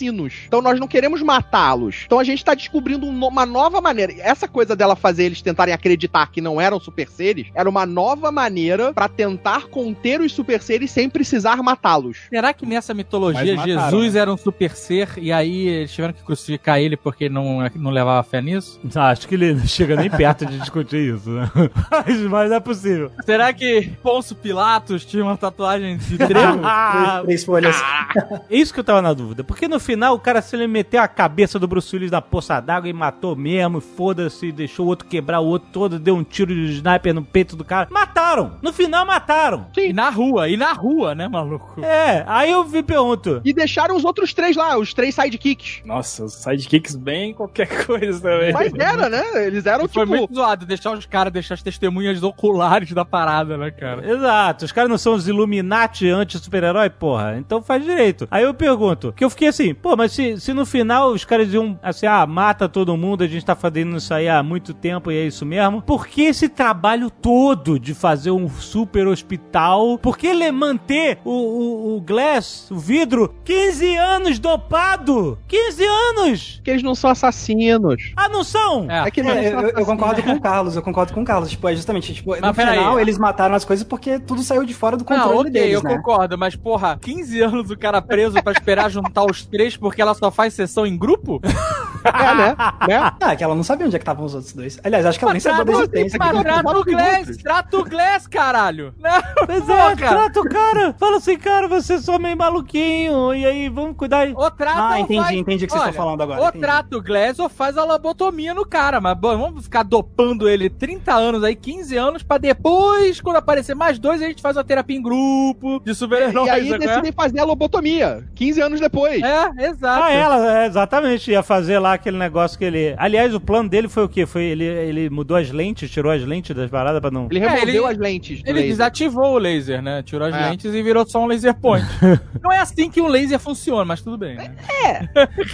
Uma, eu, Laser acho que, cirúrgico, né? pra caralho. assim que ele funciona, o laser cirúrgico. eu acho que muitas das reclamações ou críticas que a gente faz é, é, foram coisas conscientes do Shyamalan pra tentar referenciar os quadrinhos, né? Então a gente às vezes tá é, julgando com um olhar mais de verossimilhança e ele, na verdade, quis cometer esses erros pra referenciar os quadrinhos, talvez. Mas, por exemplo, um, um exemplo que eu acho aqui, o lance dos enfermeiros serem tão idiotas de ficarem brincando com os, com os super vilões que estão lá, a ponto de ficar provocando, e a gente sabia, obviamente, que algum deles ia fazer alguma merda em algum momento, e que aí o super vilão ia, ia matar um deles e tudo mais. Que eu achei, tipo, assistindo, eu falei, nossa, que idiota, é óbvio que isso vai acontecer. Ma- Mas esses enfermeiros, eles sabiam que eles eram super vilões ou eles estavam no. no- eles eram. Não, não ela- da doutora e também estavam de boa. Ah, não, eles são humanos normais. Não Então, mas esse é o clichê, Mas olha né? só, eu acho isso mais preguiça ou vacilo do que intencional. Porque o primeiro filme é extremamente denso, dark, pesado, e ele não, é um não bom pega suspense, né? né? Não pega esse lado bocó dos quadrinhos, falar assim, sabe? Esse lado mais bobo dos quadrinhos. No segundo filme também não. E aí no terceiro filme ele vira e vira um quadrinho um bobalhão, não faz sentido na narrativa que ele tá construindo. E outra coisa, lá o, o personagem da Horda lá, do McAvoy, tem um dos personagens que sensualiza ali e tenta, né, o- é, seduzir o enfermeiro e tá até funcionando. Isso é uma maneira maneira de você... Isso é uma maneira maneira. Isso é uma maneira interessante de você explorar isso, sabe? Ele tem tantas personalidades que ele pode fazer uma que é extremamente sensual e o cara, puta, me pegou isso aqui, agora... Isso foi- e seria um superpoder também, isso eu Não acho é? interessante. Cada Exato. personalidade poderia ser um poder diferente. Daquela personalidade, as habilidades dela serem. É... A influência, né? Influências altas. Ele tentou, ele, ele flertou com isso ali, mas não, não avançou, entendeu? Aí fica a parada didática, tipo, mostra o cara abre o braço da cadeira, tem 40 pastilhas ali. Porra, ele tá guardando, faz uma bomba então com essa merda, faz alguma coisa, sabe? e aí depois mostra ele girando com a cadeira no corredor. O cara era catatônico um segundo atrás, e ele não aparece na câmera girando, e aí tudo, sabe? É O lance de até, né? exposição também que eu achei, achei bobo, o lance dos quadrinhos, né? Você ir na comic shop, a menina não sabe nada, tem que ficar perguntando o que, que é uma história em quadrinho, o que, que é um herói. E lá tem os gordinhos nerd, que é o estereótipo mais clássico, né, discutindo a verdade dos quadrinhos ali e tal. Sendo que, pô, esse filme é 2019, talvez ele pudesse ter o mesmo resultado que ele queria com aquela cena, de uma outra forma, né? E, e até isso corrobora aí pra ficar mais óbvio, né? Mais clichê a- a- o E, filme. e- e outra coisa, a mudança da personagem, a Casey, que é a garota que se salva no fragmentado, agora apaixonada, completamente insana pelo. Eu acho que ela não tá apaixonada, não. Eu acho que ela só. Ela. Meio a síndrome de Estocolmo, Tá né? obcecada, é, ela meio Porque por assim, ele. ela interagiu com algumas personalidades, ela simpatizou com umas e não com outras, né? Claro. Mas assim, eu não acho que é apaixon... é, Eu acho que é mais um negócio de síndrome de Estocolmo, que poderia ter sido explorado no filme, inclusive. Ela comenta uma hora que ela denunciou o tio, né? O que tio. o tio Isso, tá é. preso. Que foi, isso foi graças à experiência que ela teve lá, é, que foi horrível, mas é, ela fala, ela meio que criou uma relação meio. Síndrome de Estocolmo, é perfeito, é perfeito. E tem Ah, e outro... tem nome, tem nome, inclusive, pra E ser tem, usado. o, e tem o easter egg que ela tá trabalhando no zoológico, né? O mesmo zoológico onde ela ficou presa. É zoológico. verdade, ela tá piradinha mesmo, né? Tá- Mas isso foi só três semanas depois. É estranho ela já ter um. Ah, foi emprego. três semanas depois? É, no início eles falam que já- já tinha- só tinha três semanas do, do fragmentado. Foi pouco tempo, não sei exatamente. três semanas o, zo- o zoológico estar aberto já é uma loucura, né? Ela pediu emprego pro, no zoológico, tipo, Olha, eu fui, hein? eu fui sequestrado e fiquei aqui, foi meu cativeiro, vocês têm que me empregar, vocês me devem isso. Conheço tudo daqui. Não, não. Ela processou o zoológico e falou: Eu quero só trabalhar aqui. Não faz sentido nenhum, né? Realmente. É. First name, Mr. Last name, Glass. Eu acho que a gente não pode fazer esse Nerdcast sem elogiar o tamanho do trapézio do Macavã na hora que ele levanta o carro. Puta que pariu! É muito sinistro. Eu não sei se aquilo é. Mas aquilo ali é feito, não é, É possível. feio. Eu não sei, cara, mas é quando ele fica bicho, eu acho muito maneiro. Ele cara. cresce fisicamente, né? Não, mas não é, não é feito, não. Ele. O, o trapézio, pelo menos, ele, ele força lá pra. Caraca, eu vou fazer essa crescer. dieta aí. Eu vou fazer esse negócio dos... Eu fiquei com a impressão de que ele tava menor nesse filme do que no Fragmentado, quando virava a besta. Sim, eu acho que foi grande parte por causa da posição de câmera também. Eles não enquadraram Porque- o tom de baixo. É, a diferença dele no Fragmentado, dele normal pra besta, sei lá, parecia uma coisa muito maior do que nesse filme. Eu fiquei que, tipo, a besta era mais impressionante no filme do Fragmentado do que nesse. Não sei não, eu achei grande. Eu achei que ele ficava bem grande. Não tem muita diferença, mas eu achei que ele ficava, sei lá. Tanto que tem a cena do trapézio que é incrível. Outra coisa que é bem impressionante, não sei se é truque de câmera, de repente o Luquinha pra me ajudar. Impressionante como muda, né? O cara com cabelinho ali, né, de, de, de Sr. Burns, ele vira só um senhorinho que anda na rua. Se ele bota um capuz, ele vira um badass, cara. Mas a câmera ajuda, assim. Principalmente se ela tá de baixo, que o cara fica maior, mais imponente. Pô, o Nerd Office agora é só com a câmera de baixo. Pior que a gente já usa uma câmera levemente mais abaixo. Ah, o vídeo de vocês lá do meu sucesso, a câmera tá de baixo pra ficar mais imponente. Ah, é verdade. Olha aí. É, Ele faz a mesma coisa no, no Desejo de Matar, do ano passado. Carlos, só você viu esse filme, sem sacanagem. Não é possível. Mas falando do, do Bruce Willis, aí, aproveitando o gancho, uma coisa legal é resgatar as cenas do primeiro filme, né? Nesse filme, como se fossem os flashbacks, né? Só é, que porque rejuvenescer realmente- o Bruce Willis até daria. Agora fazer a criança voltar a ser criança. É difícil. Mas isso é um outro problema do filme. O filme ele fica muito preso na coisa da não avançar a história e ficar o tempo inteiro mostrando pra gente o que já aconteceu. Parece que Vai, nada só acontece vai, nesse né? filme. É síndrome de seriado isso. Tem que ter agora um tudo, todas as histórias tem que ter um, um momento filler. Será que esse filme Nada é um filler acontece. do, do, do Shyamalan Verse? Caraca, porque se ele fizer mais um, me mato, cara. Sem sacanagem. Não tem porquê. Não, agora acabou. Não, mentira, não vou me matar por causa do Shyamalan. Mas eu, na verdade, eu, me mato, eu me mato se o filme do Alpatino com o Robert De Niro e o Scorsese for ruim. Aí eu Ó, não fala não, não faz essa promessa. Bate na madeira, cara. Porra. First name, Mr. Last name, Glass. O segundo plot twist eu já acho bem legal, assim, tipo, o, o que nem o Azagal tá falando, esse negócio do plano e tal. E daí pra frente, porque assim, quando teve o primeiro plot twist da, da Sociedade Secreta, eu fiquei meio, tipo, face palm, sabe? Tipo, Não, precisava ser um plot twist. É, tipo isso. E aí, só que o segundo plot twist eu achei muito legal. E daí pro final do filme, eu sei que eu, eu gosto muito desse final, tipo, do segundo plot twist pro final. Porque aí eu comecei a ter uma pira, assim, tipo, porque eu acho legal quando a gente fala do Shyamalan, é porque o Shyamalan, querendo ou não, ele tem traços autorais, ele tem assinaturas, né, e tal. Sim, então, sim. eu acho muito legal falar dos filmes deles olhando, analisando essa lente da autoria, entendeu? Então, eu achei muito massa que, a partir desse segundo plot twist pra frente, é, pra mim vira meio que um final do Shyamalan também em uma certa camada, tipo, falando sobre ele mesmo. Por isso que eu falei que, tipo, esse filme talvez seja tanto sobre o Mr. Glass quanto sobre o Shyamalan, porque, tipo, tem aquela cena que tem a psiquiatra lá na loja de quadrinhos, e aí tem os dois nerds lá no fundo falando, ah, não, porque a gente sabe que o vilão é o vilão, porque, tipo, ele no final das contas é o cara que, plano, que tava fazendo todo mundo olhar pra um lado, e na verdade ele tem um outro plano aqui desse outro lado. E aí você vê, tipo, cara, isso é o meio que o Shyamalan falando dele mesmo. Eu. Então, é, mas eu achei essa cena meio bizarra. Essa cena assim, em si, do, deles na, na, na loja de quadrinhos, eu não curti tanto, mas eu achei muito legal a ideia É mesmo de, porque, né, deles inserirem do- essa questão, entendeu? Tipo, Eu nunca vi nenhuma loja de quadrinhos. Eu já fui muito à loja de quadrinhos. Quando eu era moleque, né? tinha- várias Ponte HQ, tinha várias no Rio, São Paulo, Devir. A gente já foi na gringa também, que aí é monstro. Mas eu nunca vi uma loja de quadrinhos que organizasse os quadrinhos por heróis e vilões. Isso eu nunca vi, mano. Exato. tá, mas isso aí tava aí pra mexer com as cores.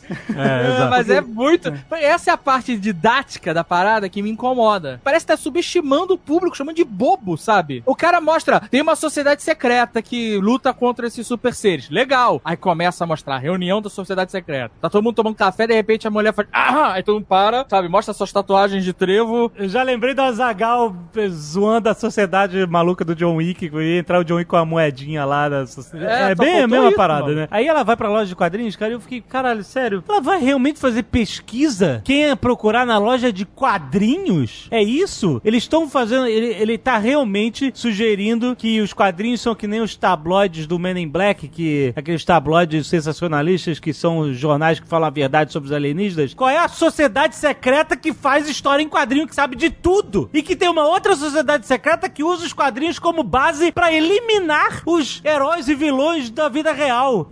Sabe, eu comecei a entrar nessa viagem de falar assim, é isso mesmo que ele tá sugerindo? Que os quadrinhos são a base, são tipo o easter egg de uma galera que sabe da existência É, é isso mesmo. Os quadrinhos, segundo as- esse filme, são relatos de acontecimentos extraordinários. Então é isso mesmo. É- é- A garota fala assim, a menina lá, a que foi sequestrada, sí- síndrome de Estocolmo, a menina da síndrome de Estocolmo, ela fala assim, você sabia que o super-homem, no primeiro quadrinho, ele nem voava? Sim. Porque ele era um relato do, do, do Bruce Willis. Cara, não, mas Entendeu? é- não, não, mas Não, do- ah, é o relato de um cara que pulava pra caraca. Não, é porque assim, eu, eu acho que no primeiro. O Glass falava isso no primeiro, no primeiro episódio, né? Que os quadrinhos meio que estavam expressando isso. Mas quando eu vejo ela. Sim, no corpo fechado já tem isso, assim. É, mas quando eu vejo ela indo lá folhear os quadrinhos, eu fiquei. Ela realmente tá usando isso como fonte de pesquisa? É isso mesmo? Exatamente, foi exatamente. E aí deve ter questiona qual o propósito dessa pesquisa. É, procurar o próximo. É, não- cara, eu tava muito confuso. É, Curar era o câncer ninguém quer, né? Agora. Tipo, Mas se é, ela não tipo- pro- pesquisarem nos quadrinhos, hum, porra, eu acho que aquele cara que tá derretendo ali, será que ele tá usando um poder de pirotecnia que ele controla o fogo? Ou será que o poder dele é ele emana fogo e tá derretendo a parada? Deixa eu ver aqui no quadrinho, peraí. Ai, meu Deus do céu, cara. Mas esse recurso todo foi utilizado, no final das contas, para ela perceber que o cara era um mastermind. Sim, entendeu? exato. Porque ela É, tá então, trabalhando tipo- nessa merda há sei lá quantos anos e não, E não sacou. Tudo bem ela não ter sacado porque ele é foda e ele conseguiu enganar todo mundo. Isso foi maneiro pra caramba, na verdade. Mas assim, ela tem que ir numa loja de quadrinhos, pra ler o quadrinho e se, e se ligar que o cara enganou ela ali, sabe? Naquele momento ela ter se ligado disso foi foda. Com os dois nerds falando, os vilões sempre têm um plano da- embaixo da manga. E aonde que nerd ia ficar conversando sobre isso? Eles iam estar num um papo muito mais específico que ninguém Exato, entende né? nada. Estereótipo, né? Não, eles iam ia estar nem falando de algo muito, com ela, cara. muito específico, de algum quadrinho muito específico. Eles nunca iam estar falando tão genericamente assim. É, Impossível. exatamente, exatamente. E eu tá discutindo se você botar o martelo do Thor em cima de sei lá o que, qualquer merda assim. Você bota o martelo do Thor no elevador, o elevador sobe ou não? Exato. Eu concordo também que ela é bem problemática. Aliás, tudo que envolve esse negócio da sociedade secreta eu acho muito problemático. Mas pra mim é muito isso, tipo, a ideia. O Shyamalan ele tem umas ideias legais e aí na hora de executar ele faz umas coisas meio assim, meio duvidosas. Então essa cena eu acho realmente muito duvidosa e meio estranha. Tipo, É, assim, é o problema isso de nunca querer criar um mistério. É a É, expectativa. é a parada de querer criar um mistério. Se você pegasse essa sociedade secreta desde o início e a gente já tivesse uma noção de que existia alguma coisa, ele fosse construindo a existência disso de uma forma um pouco mais clara pro público, pra mim já existia algum problema no momento que eu vi aquelas paradas de, de água. Ela não acredita que eles não têm poderes, porque senão ela tá se protegendo deles. Ela acredita que eles têm poderes. Se isso fosse trabalhado visível pra gente público, e aí aos poucos ele fosse construindo a existência dessa sociedade, o final não seria tão decepcionante da, da existência dessa porra. É que ficou bem jogado mesmo, tipo, parece meio que um negócio quase improvisado, assim, tipo, esse negócio da sociedade. Eu concordo com você que poderia ter sido trabalhado com mais cautela, né? Tipo, digamos assim. Mas aí é aquilo, ele tinha que ter a virada, tinha que ter a surpresa, tinha que ter um negócio. Então ele mantém isso no escuro pro público, e aí lá no final ele joga isso pra gente e fala: olha, existe essa sociedade secreta. É verdade. Isso não faz muito o estilo dele, inclusive, né? Ele É, mas vai- assim, vocês não acham, por exemplo, que ele poderia ter só ficado com o segundo plot twist, por exemplo? Sim, tipo, se ele tivesse. Pra mim é total, só precisava ter o plot twist do, do Glass. Peraí, peraí, peraí. Qual é o segundo plot twist? O primeiro plot twist é a sociedade secreta, o segundo plot twist é que você descobre que, na verdade, tudo aquilo que aconteceu era um plano do Mr. Glass. Ah, tá, tá, tá. É isso. Se o filme tivesse feito isso que nem o Carlos falou, de tipo, talvez já ter. não ter criado todo essa- esse mistério, então se ele já tivesse indicado pra gente que tinha esse, né, essa sociedade secreta, eu acho pelo menos que teria funcionado bem. Bastava ter esse segundo plot twist, que aí ainda ia manter a assinatura do Shyamalan de ter um plot twist no final e tal. É, e até porque ele não ia conseguir convencer o público, porque, sinceramente, pra mim, foi uma tentativa, aquela uma hora e pouco de hospital, dele batendo na tecla de que vocês não têm poderes, vocês não têm poderes, vocês não têm poderes, vocês não têm poderes, vocês não têm poderes. Não foi pra convencer eles, foi pra convencer o público. Que nem Não. você tá fazendo, Carlos. Você tá falando essa merda também é pelo menos meia hora de programa.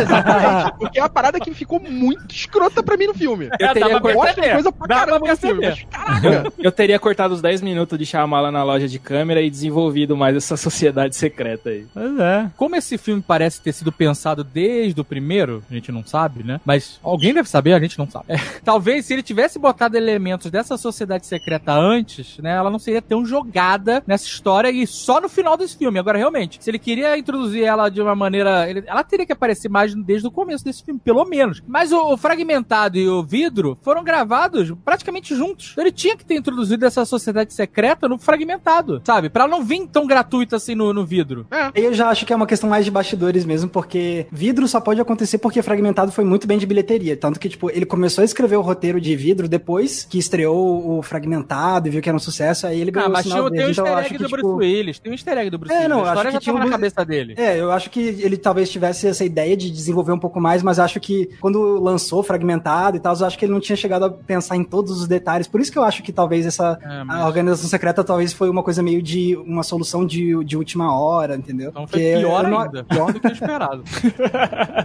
Eu achei que o Max ia fazer eu gostar mais do filme, mas.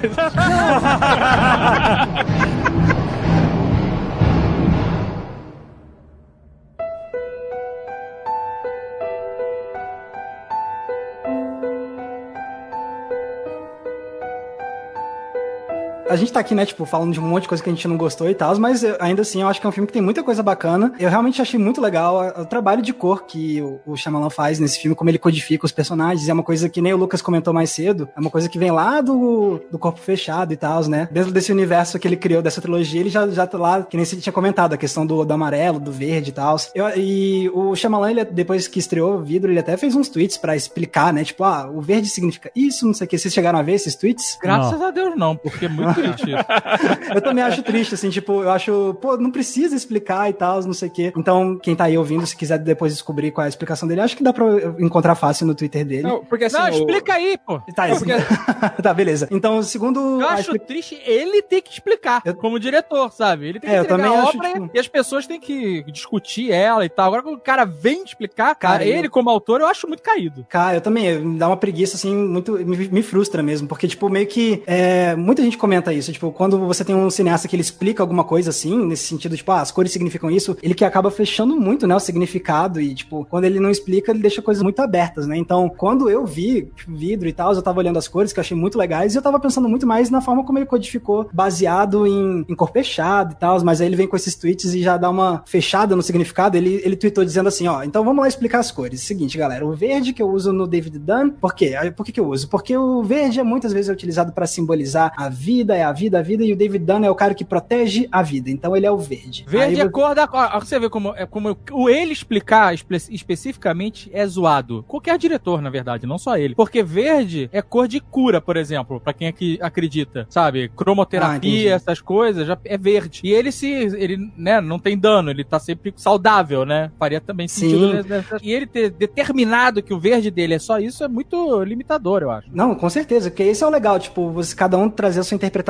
de como cada cor trabalha os personagens e tal. Aí depois ele vai falar do, do Kevin, né? Que é usa amarelo. Aí ele explica assim: ah, porque o amarelo é uma coisa que se utiliza muito em cerimônias religiosas. Eu pensei muito nos monges budistas que utilizam roupas amarelas. E aí, dentro das personalidades do Kevin, a fera é meio que como uma divindade, né? Essas coisas assim. Eu quis trazer isso com o amarelo. E o roxo do Mr. Glass, ele fala assim: ah, porque o roxo faz muita referência à nobreza, a reis, essas coisas assim. É como o Mr. Glass se enxerga, é por isso que ele usa roxo, entendeu? Então essas foram as explicações, mas, cara, tipo, é muito frustrante, assim, tipo. É, e, ro- e roxo tem uma explicação pra ser a cor da nobreza, que é uma cor difícil de você, né, antigamente, né, de você extrair, né, de Sim. fazer tinturas dessa cor. É uma cor cara, exatamente. Por, Não, e é por tão- ser difícil era cara. Tanto que em Roma, né, o, o cara que usava roxo era o Pica das Galáxias. Não, e é tão óbvio, assim, porque os vilões, por ter essa mania de grandeza da, da realeza, eles usam roxo mesmo, é óbvio, nas- nos quadrinhos. O Coringa, o Thanos, por exemplo. Então, Lex assim, Luthor. o Lex Luthor. Então, isso, ele tá falando de quadrinhos, o vilão usa roxo, tipo, ele não tinha que explicar, sabe? Tipo. O cara tá sendo mais didático. do- Eu, já É. peguei mais raiva agora.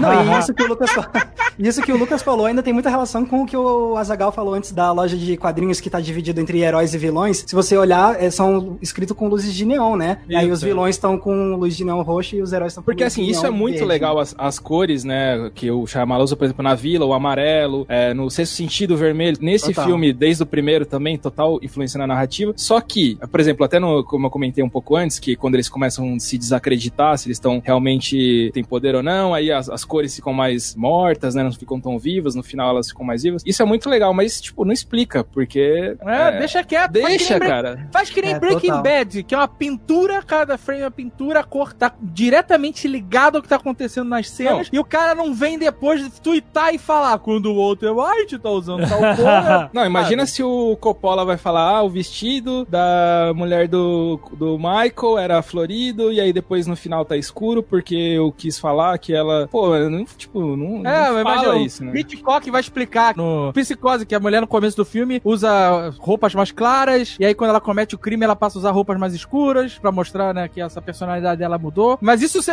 se o cara... Ainda bem que não tinha Twitter antigamente, né?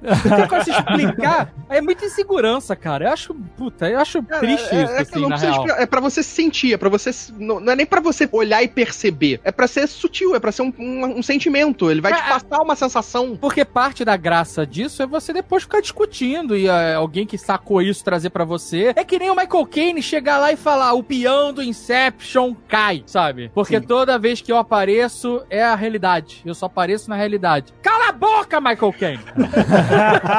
sabe? Porra, a graça é ficar discutindo isso, tentar perceber essas coisas, sabe? Se ninguém perceber, deixa pra lá. Fala quando você tá morrendo só, porra. Mas não, não. não.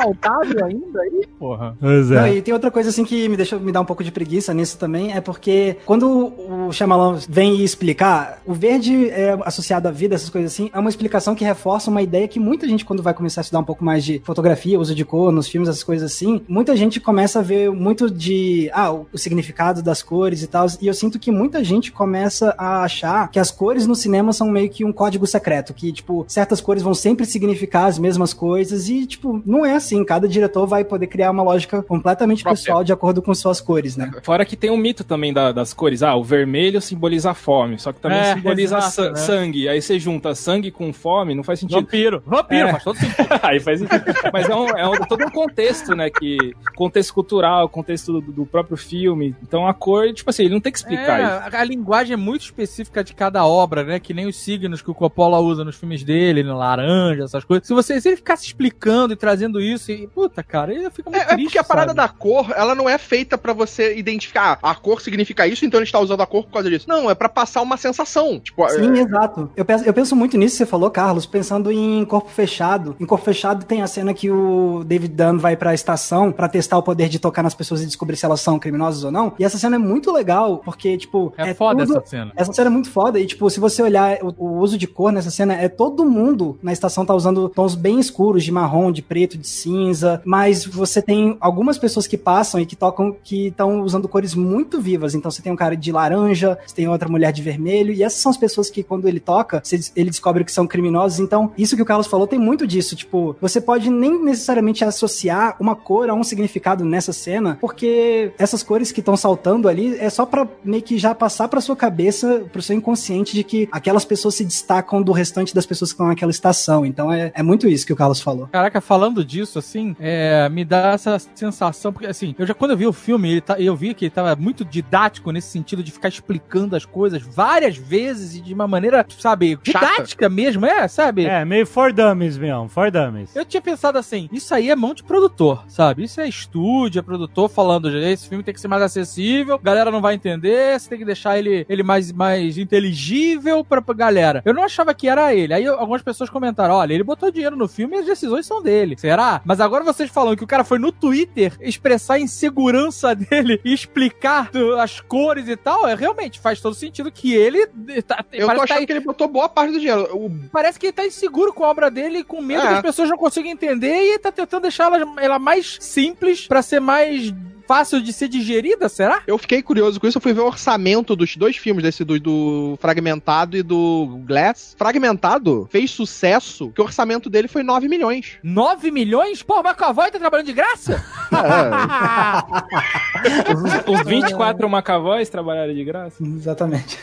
E o Glass foi 20 milhões. Porra, tá todo mundo fazendo um favor. Um É. filme com Bruce Willis, Samuel Jackson e McAvoy. E o nego falou assim: vai filmar o quê? Um final de semana? Fechou. Aí a gente faz. É, mas é um filme pequeno mesmo. Filmar Cara, de é quinta a Uma hora e domingo. meia de filme você só tem uma locação. Quinta a Eles domingo. gravaram no final de semana. É, bro, quinta a domingo e, e se- segunda-feira eu tenho que estar liberado que eu tô pra fazer. É, o filme rápido, eles gravaram em um Segunda-feira mês, eu tenho né? meu Pilates, tenho meu Pilates. eu vou gravar de quinta a domingo. Porra.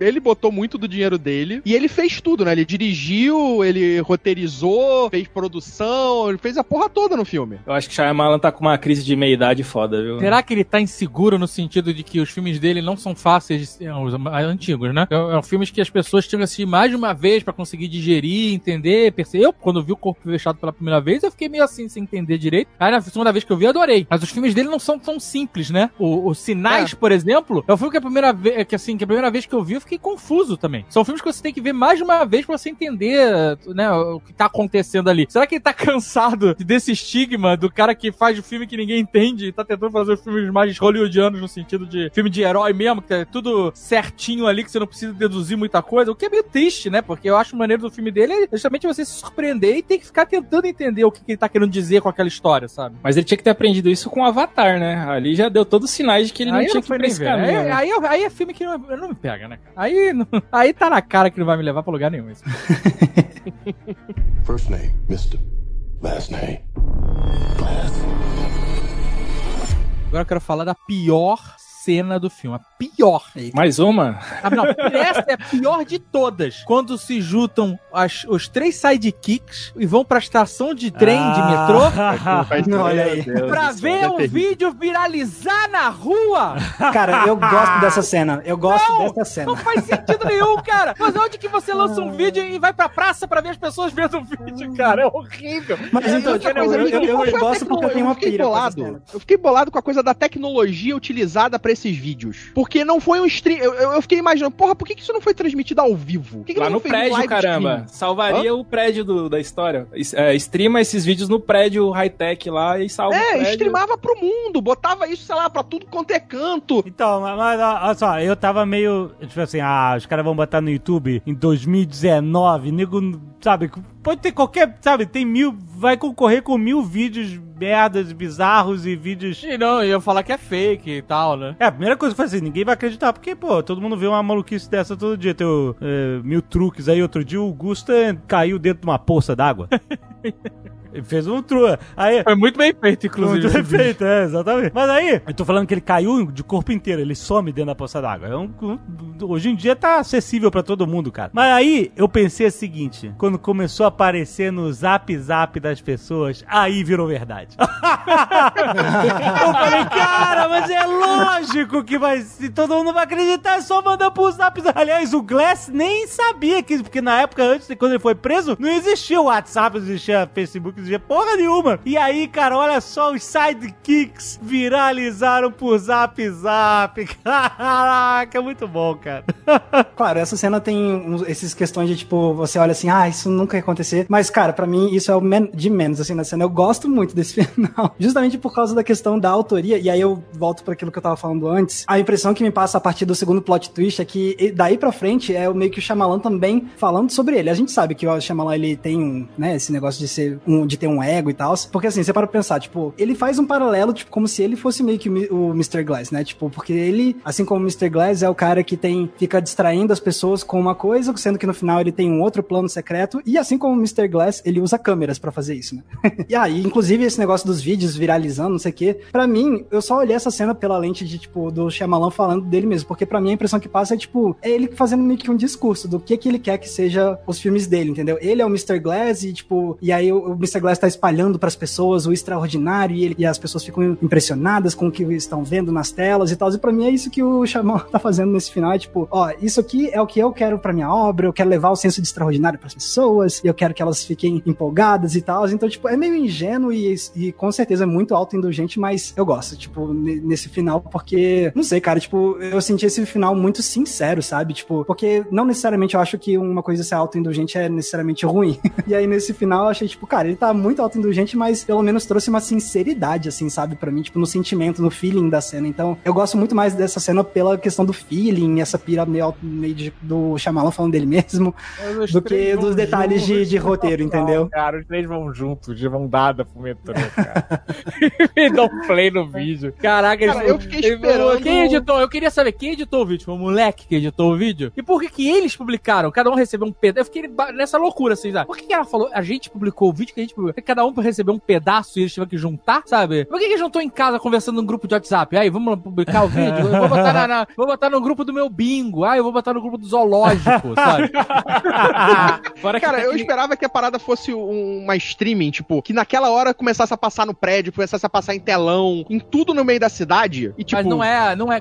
Esses filmes não são assim. Isso é, É. super vilão, isso é Tony Stark. É, é. Sabe? Que, que domina Mas é- a mídia mundial e faz o, por satélite, transmite pro mundo inteiro ao vivo. E o Glass dá disclaimer. Isso não é o que essa vibe desse filme. É justamente o, o- o mundano, sabe? O, o- o dia a dia. O fato de eles pegarem o vídeo e mandarem pro WhatsApp e viralizar e as pessoas acreditarem, faz sentido. Pra mim, isso é piegas, os três mais pra cara. É muito ruim isso. É. Mas é- pra mim exatamente é o contrário, porque o final do filme pra mim é exatamente a, a abertura de tudo aquilo que os três filmes eram contidos, tipo, os super, os- esses super seres que existem nas sombras, caíram na luz. Todo mundo agora Então- vai saber, todo mundo vai então, mas- conhecer, vai ser uma coisa, tipo, vai virar a parada Mas vai, grandiosa. Mas vai e não vai, porque vai ficar aquele negócio da sociedade do trevo secreto, vai ficar desmentindo esses vídeos e algumas pessoas acreditam, outras não, e eles vão Então. continuar tentando. Não, vai- por isso, vão- que eu falo, por isso mesmo. Seria uma coisa ao vivo e as pessoas veriam aquilo, iriam lá. Você teria reportagens aparecendo no meio da parada. Ia ser, tipo, exposição total pro mundo. Então, mas você queria ver a cena do prédio, é isso? Não, não a cena cena do prédio, ali mesmo, no, no, no jardim, tipo, as pessoas começariam a ter, tipo, carro de reportagem chegando, Pô, que mas aí tá tem que ser uma acontecendo ao luta vivo. monstra, homérica, porque tem que ser Homem de Ferro, porque aquela luta ali, por mais que tenha rolado tiro, os tiros rolaram inclusive só no final, Não, ela não é algo que tá sendo chama... transmitido ao vivo. Mas, cara, mas, Pra todos os lugares. Mas, Carlos, Essa- quando você vê um streaming, você não vai correndo pro lugar só porque tá tendo um streaming, É, de entendeu? uma briga. Não, Exato. cara, mas né? você não tá entendendo. Não é tô vendo o streaming. É você em todos os lugares que tem uma- um computador começou a passar esse streaming. Aí é super vilão demais. né, não, não é a, a dinâmica desse filme. E assim, tem vários casos de coisas que acontecem com pessoas normais que estão fazendo streaming, sabe? De passar mal ou de qualquer coisa nesse sentido. E não vai uma multidão de pessoas, nem imprensa, nem, nem o sei lá o que pra casa dessa pessoa, entendeu? Então aquela briga naquele jardim era uma briga só numa propriedade particular que ninguém tava vendo. E assim, pode ter chegado polícia no momento que os caras começaram a dar tiro, né? No, no- nem foram muitos tiros, na verdade. Então, não é algo que vai chamar imprensa e esse tipo de coisa, mesmo que eles fizeram questão ali de sumir com tudo, sabe? Eu acho que o final do WhatsApp é o melhor final que poderia ter para essa história. Eu só não acho que precisava ser tão bobo, sabe? Dos caras sentarem e um dar a mão, sabe? Tipo, primeiro, que, a- a- tipo, o filho da véia fez aquela merda toda. Eu já não dava a mão pra véia, sabe? Pra começar. Não, e, e adicionando aí como pior cena, o Azagal,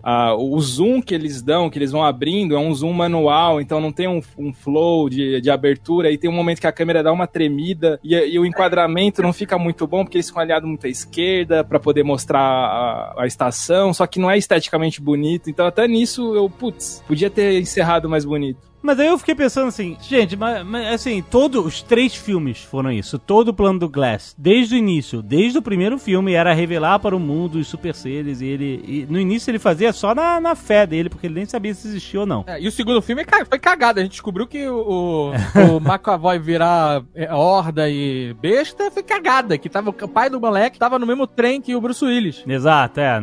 Exatamente. Não teve nada a ver. é, não foi a consequência direta, exatamente. E aí, no final, quando finalmente isso acontece, né? Eu achava primeiro que tinha gente muito impressionada ao mesmo tempo vendo aquele vídeo no Zap Zap ali.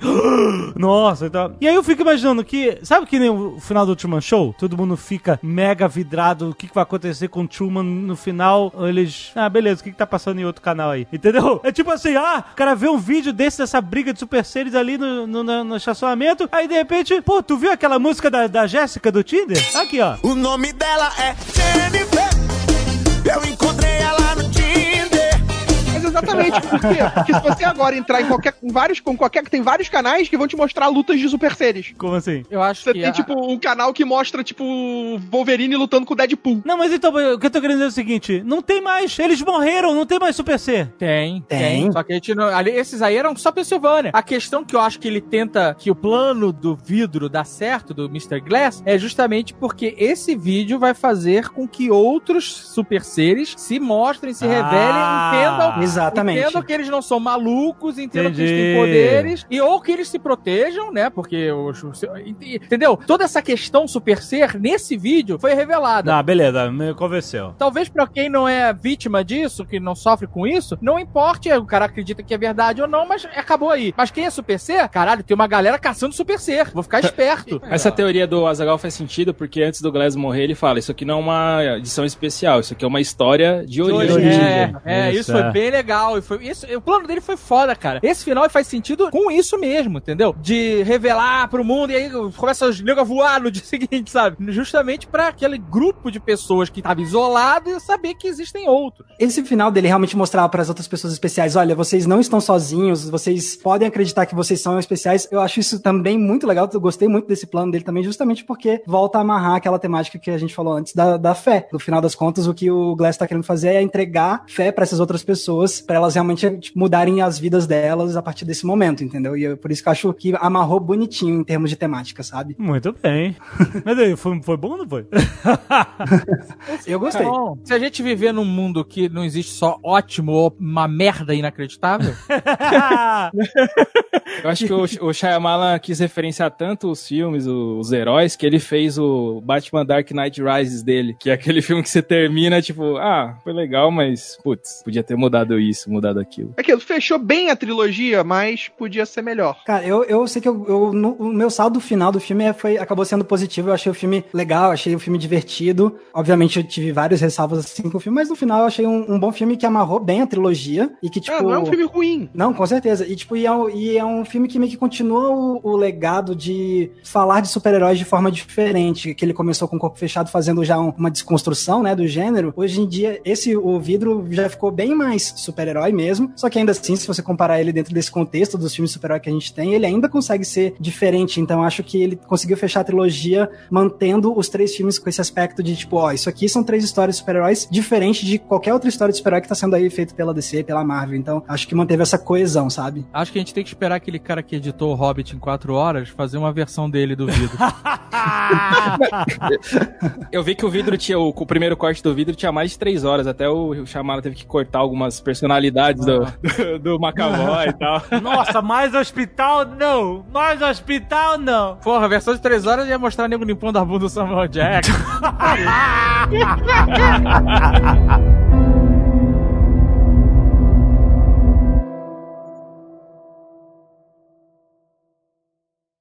Este Nerdcast foi editado por Radiofobia, podcast e multimídia.